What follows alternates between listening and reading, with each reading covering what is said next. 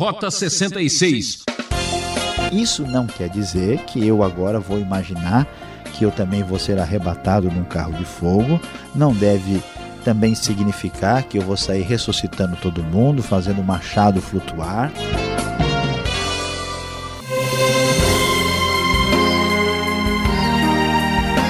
A hora é essa.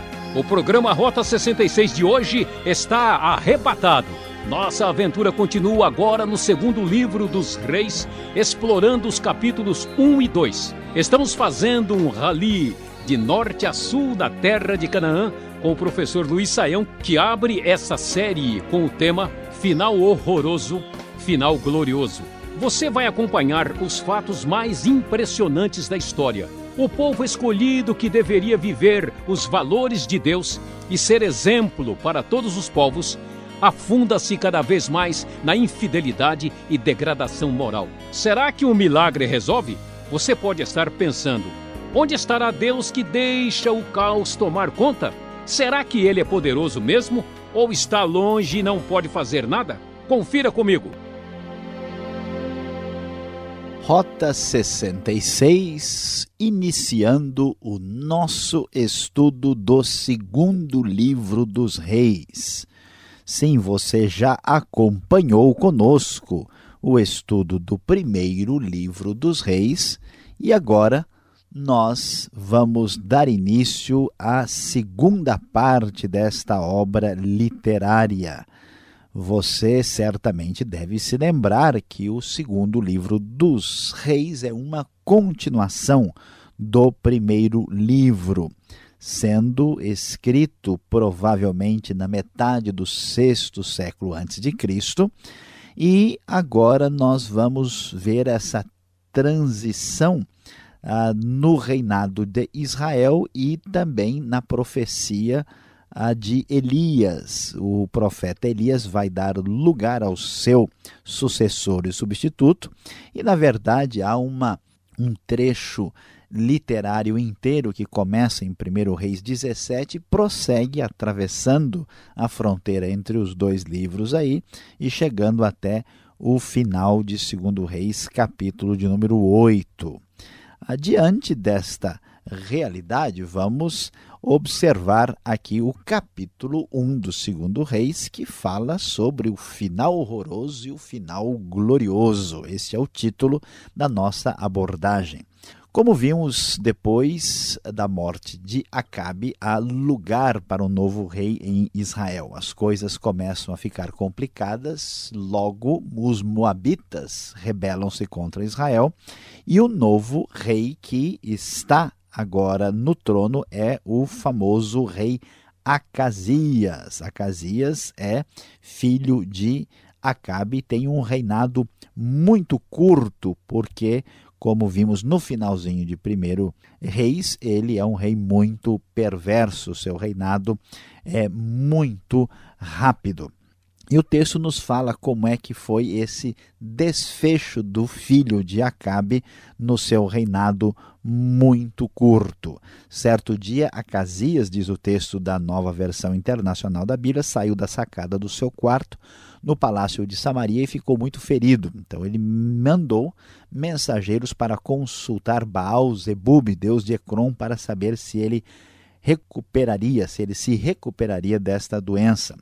A Bíblia então nos fala que o anjo do Senhor disse ao profeta Elias para que ele fosse encontrar-se com os mensageiros do rei de Samaria e perguntar que tipo de procedimento era aquele, afinal de contas, não há Deus em Israel. Por isso, a Sim, diz o Senhor, é a palavra que aparece no verso 4: Você não se levantará mais dessa cama e certamente morrerá. E Elias foi embora.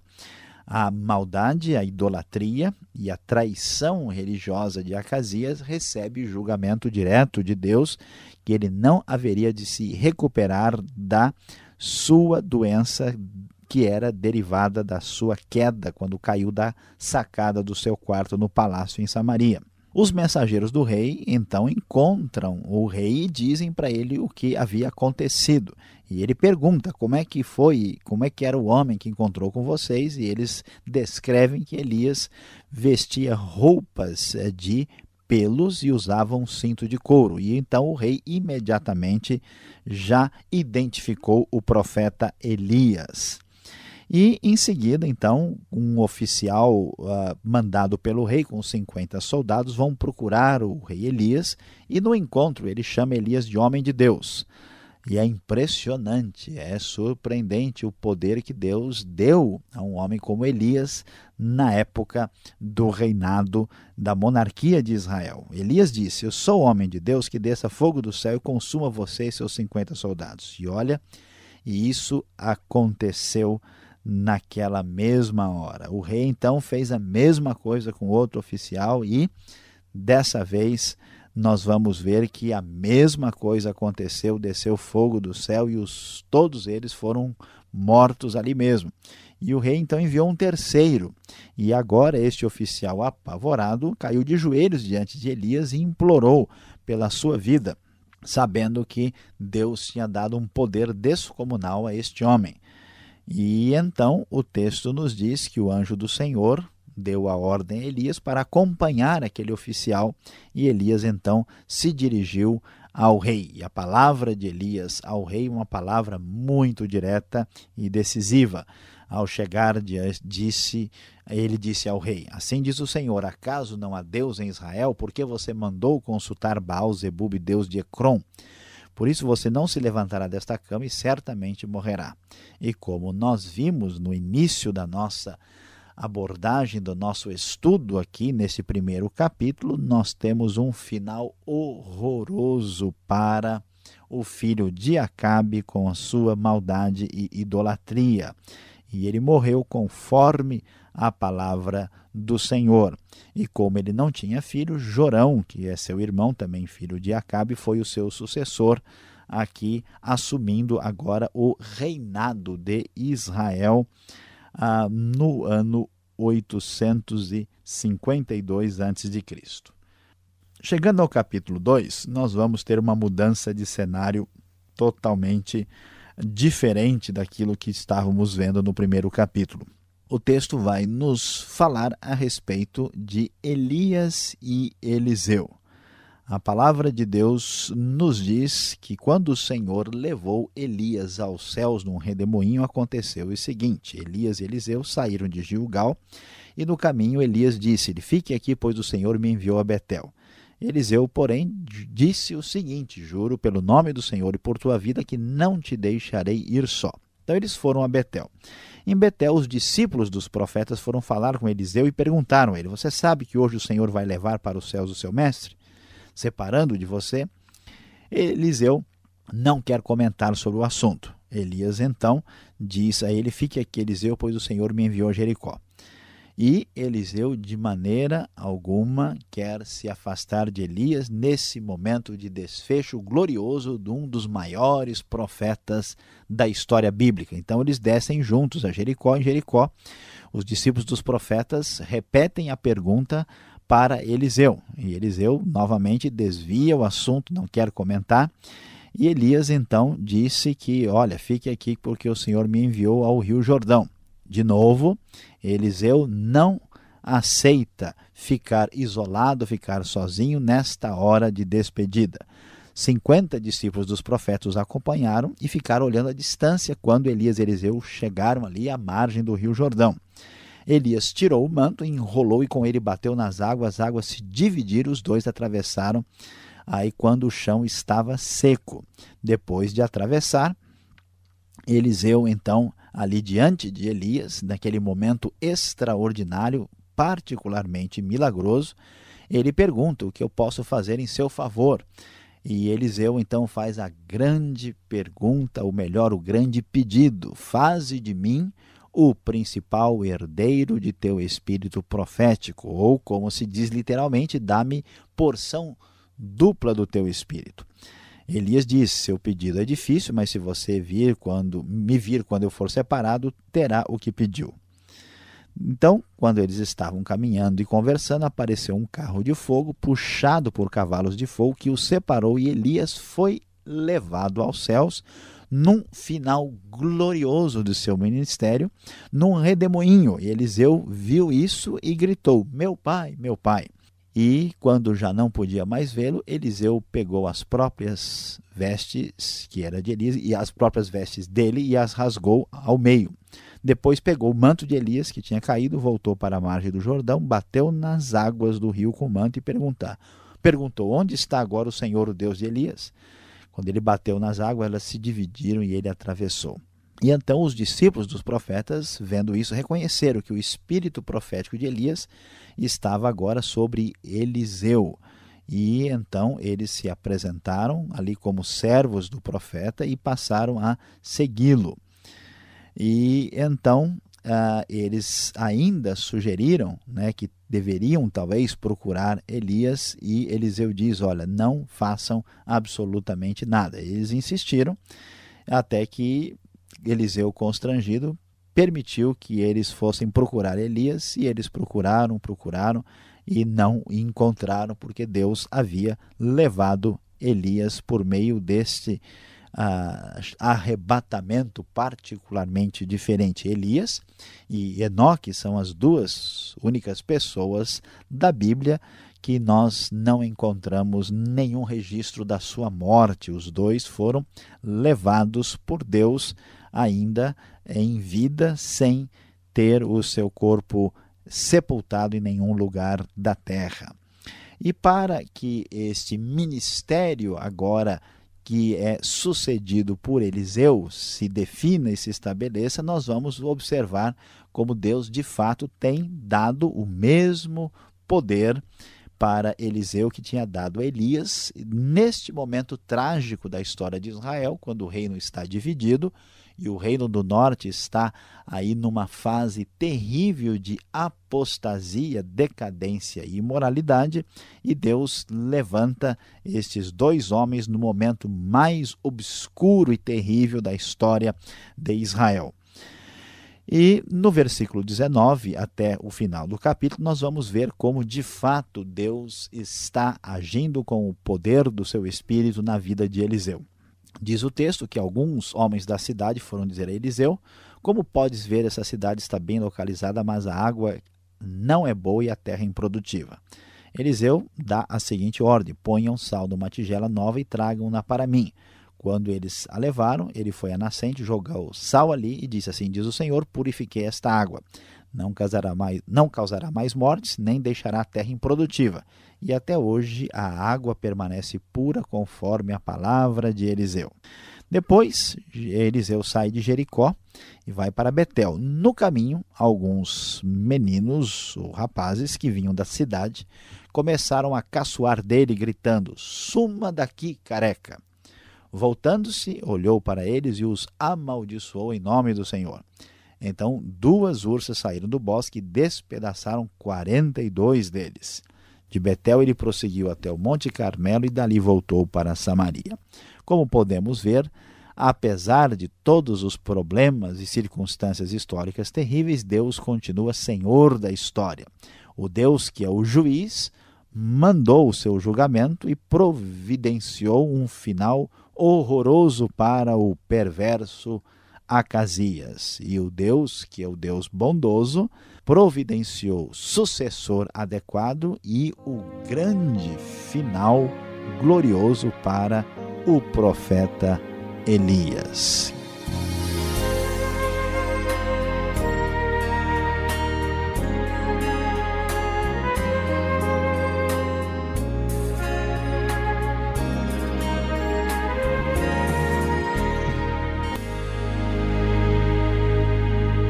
Você está sintonizado no programa Rota 66, o caminho para entender o ensino teológico dos 66 livros da Bíblia. Começamos hoje o segundo livro dos Reis, capítulo 1 e 2, com o tema Final horroroso, final glorioso. Participe! Envie sua mensagem para Caixa Postal 18.113, CEP 04626-970 São Paulo, capital. Ou correio eletrônico rota 66 arroba transmundial.com.br. Rota 66 tem produção e apresentação de Luiz Saião, redação e participação de Alberto Veríssimo, na locução Beltrão, numa realização transmundial. Antes do nosso glorioso final, ainda temos tempo para as perguntas.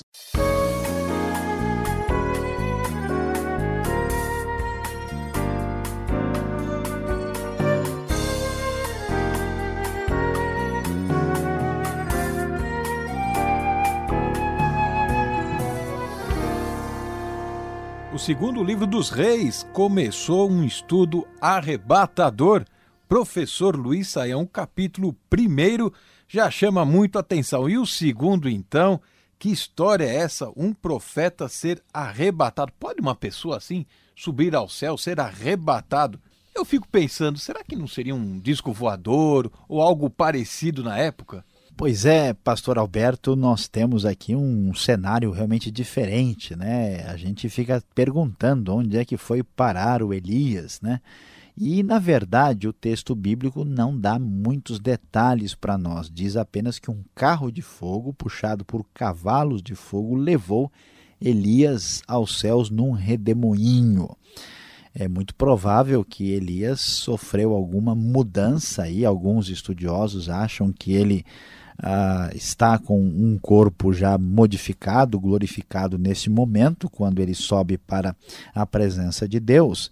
E deve ficar claro que Elias é uma pessoa extraordinária, especial, semelhante a Moisés aí e a Enoque, né? Ele tem uma, uma situação totalmente particular. Nós não temos os detalhes. Agora, quando a gente encontra um texto assim tão é, milagroso, tão especialmente né, como detalhado como esse aqui, a gente fica imaginando coisas. Olha, não há nenhum sinal, nada que sugira que alguns ETs né, ou alguns seres de outro planeta tenham levado Elias por disco voador. Isso é muito mais imaginação de pessoas que não entendem a questão do poder e do milagre especial feito por Deus na vida desse profeta extraordinário. Nós não sabemos dos detalhes que acontecem posteriormente. Eu fico aqui imaginando, fico aqui pensando, puxa vida, se temos o mesmo Deus de Elias, de Eliseu, podemos então fazer ou esperar os mesmos milagres em nossas vidas. A gente não pode fazer um milagre assim, dessas dimensões? Pastor Alberto, olha só, aqui essa questão é muito importante, tem muita gente confusa com isso. A grande verdade é que quando a gente lê a Bíblia, a gente não se lembra, talvez, de que a leitura do texto ela passa por séculos e até milhares de anos. Então dá a impressão que a Bíblia é um livro que conta milagres e que milagres fazem parte do dia a dia de todo mundo. Mas não é bem assim. A grande verdade é que os milagres extraordinários da Bíblia acontecem apenas na época de Moisés, na época de Eliseu e Elias e na época do Novo Testamento. São a época, as épocas de muitos milagres extraordinários. Portanto, o ministério de Elias e Eliseu foram ministérios específicos para os quais Deus tinha um plano. Isso não quer dizer que eu agora vou imaginar que eu também vou ser arrebatado num carro de fogo, não deve também significar que eu vou sair ressuscitando todo mundo, fazendo o machado flutuar. Né? Não significa que Deus está obrigado a fazer isso comigo. Deus tem poder e pode fazer isso a qualquer hora, mas não é correto exigir e imaginar que isso é um padrão para todas as pessoas. Será que não é falta de, de pedir, de orar e pedir esse poder? Porque, olha, Eliseu, ele recebe, parece que o dobro do poder de Elias, como está lá no verso 9 a porção dobrada, que tanta gente ora, né? Ah, Senhor, dá a porção dobrada do teu espírito. Ah, eu quero esse poder também. Pois é, pastor Alberto, aqui a gente precisa entender o que é está acontecendo. Veja bem que essa ideia de porção dupla ou porção dobrada é uma linguagem que evoca aquilo que o primogênito, filho mais velho, recebia. Quando os judeus dividiam a herança, o filho mais velho recebia o dobro. Então, o que que Eliseu está dizendo aqui? Ele não está dizendo, eu quero o seu poder vezes dois. Ele está dizendo aquilo que a tradução da NVI corretamente captou. Faze de mim o principal herdeiro do teu espírito profético. O que Eliseu quer é ser o sucessor eh, de Elias nesse ministério profético. Este é o significado mais correto da expressão e não uma quantificação literal, né, como se o espírito pudesse ser ah, simplesmente multiplicado. Né? Alguns até sugerem, não, Eliseu fez o dobro do, do milagre de Elias, é uma possibilidade de comparação, mas o sentido essencial é esse de ser o sucessor de Elias no seu ministério especial. Bom, já falamos aqui das maravilhas que os profetas realizaram. Agora vamos falar do lado obscuro, sombrio. O que acontece aqui no verso 23 do capítulo 2 do segundo livro de Reis? Esse castigo dos meninos não foi desumano demais? Só porque eles chamaram lá o, o profeta de calvo, careca. São garotos. Estão apenas brincando, se divertindo, não é isso? Pois é, pastor Alberto, é, a história é meio esquisita mesmo, estranha. A gente olha assim, né, fica um pouco preocupado, né? Ah, na verdade, a palavra hebraica usada para se referir aqui aos, aos meninos é uma palavra muito ampla e algumas traduções colocam meninos, outras traduções colocam rapazes, seguramente eles eram pelo menos assim adolescentes. Não se trata, essa, é, até 18, 20 anos de idade se usa essa palavra para fazer é, referência né, a um já um menino é, crescido. Né? Então não é um grupo de criancinhas né, da quarta, com 4, 5 anos de idade, que está no pré-primário, aí né, no jardim da infância, que está fazendo isso. E aí o que está acontecendo é o seguinte: parece que eles estão ridicularizando Eliseu. Não é simplesmente chamá-lo eh, de careca. O que os estudiosos sugerem é que eles estão fazendo uma comparação com Elias. É, assim como Elias subiu, eles vão dizendo: vá subindo, sobe também. Né? E aparentemente, os estudiosos, de modo geral, concordam que Elias parece ser uma pessoa bem peluda, bem cabeludo. E aí Eliseu, né, que é diferente, então eles estão ridicularizando, zombando, como quem está dizendo, mandando para o agora, né, calvo, careca, subir ao céu como Elias fez. Essa atitude mostrava um desprezo, uma atitude muito mais séria e mais grave do que para nós aparece eh, aí a, à primeira vista. E o que o texto está querendo mostrar para nós que o mesmo poder de autoridade que estava sobre Elias, que vinha de Deus, estava sobre Eliseu também. E essa confrontação abusiva desse poder foi castigada da maneira que Deus decidiu castigar pela gravidade que ela apresenta, apesar né, da nossa leitura literal sugerir uma outra possibilidade. Obrigado, Sayão, pela explicação. Você que está nos acompanhando, ainda temos mais um minuto para a aplicação final para você.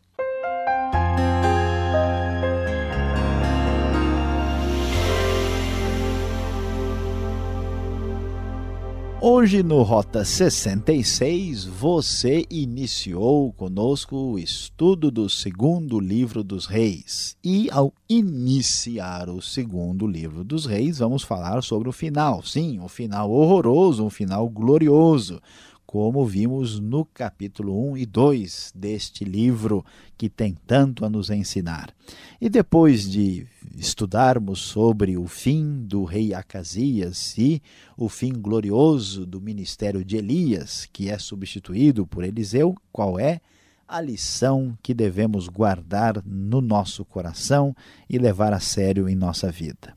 O que vamos descobrir aqui é que o Deus verdadeiro é um Deus poderoso. Você viu quantos milagres, quantas coisas extraordinárias, especiais Deus fez mostrando o seu poder. Muitas vezes nós ficamos desanimados achando que, na verdade, Deus não é tão poderoso assim. Deus parece inoperante. Deus parece alguém que não vai tomar nenhuma atitude para nos abençoar ou para fazer diferença em nossa vida. Com certeza, no meio do reinado de Acabe, de Acasias, naquela época tão difícil de crise, muitas pessoas imaginavam isso diante daquele quadro horroroso. A grande verdade para o seu consolo é que o Deus verdadeiro é um Deus poderoso.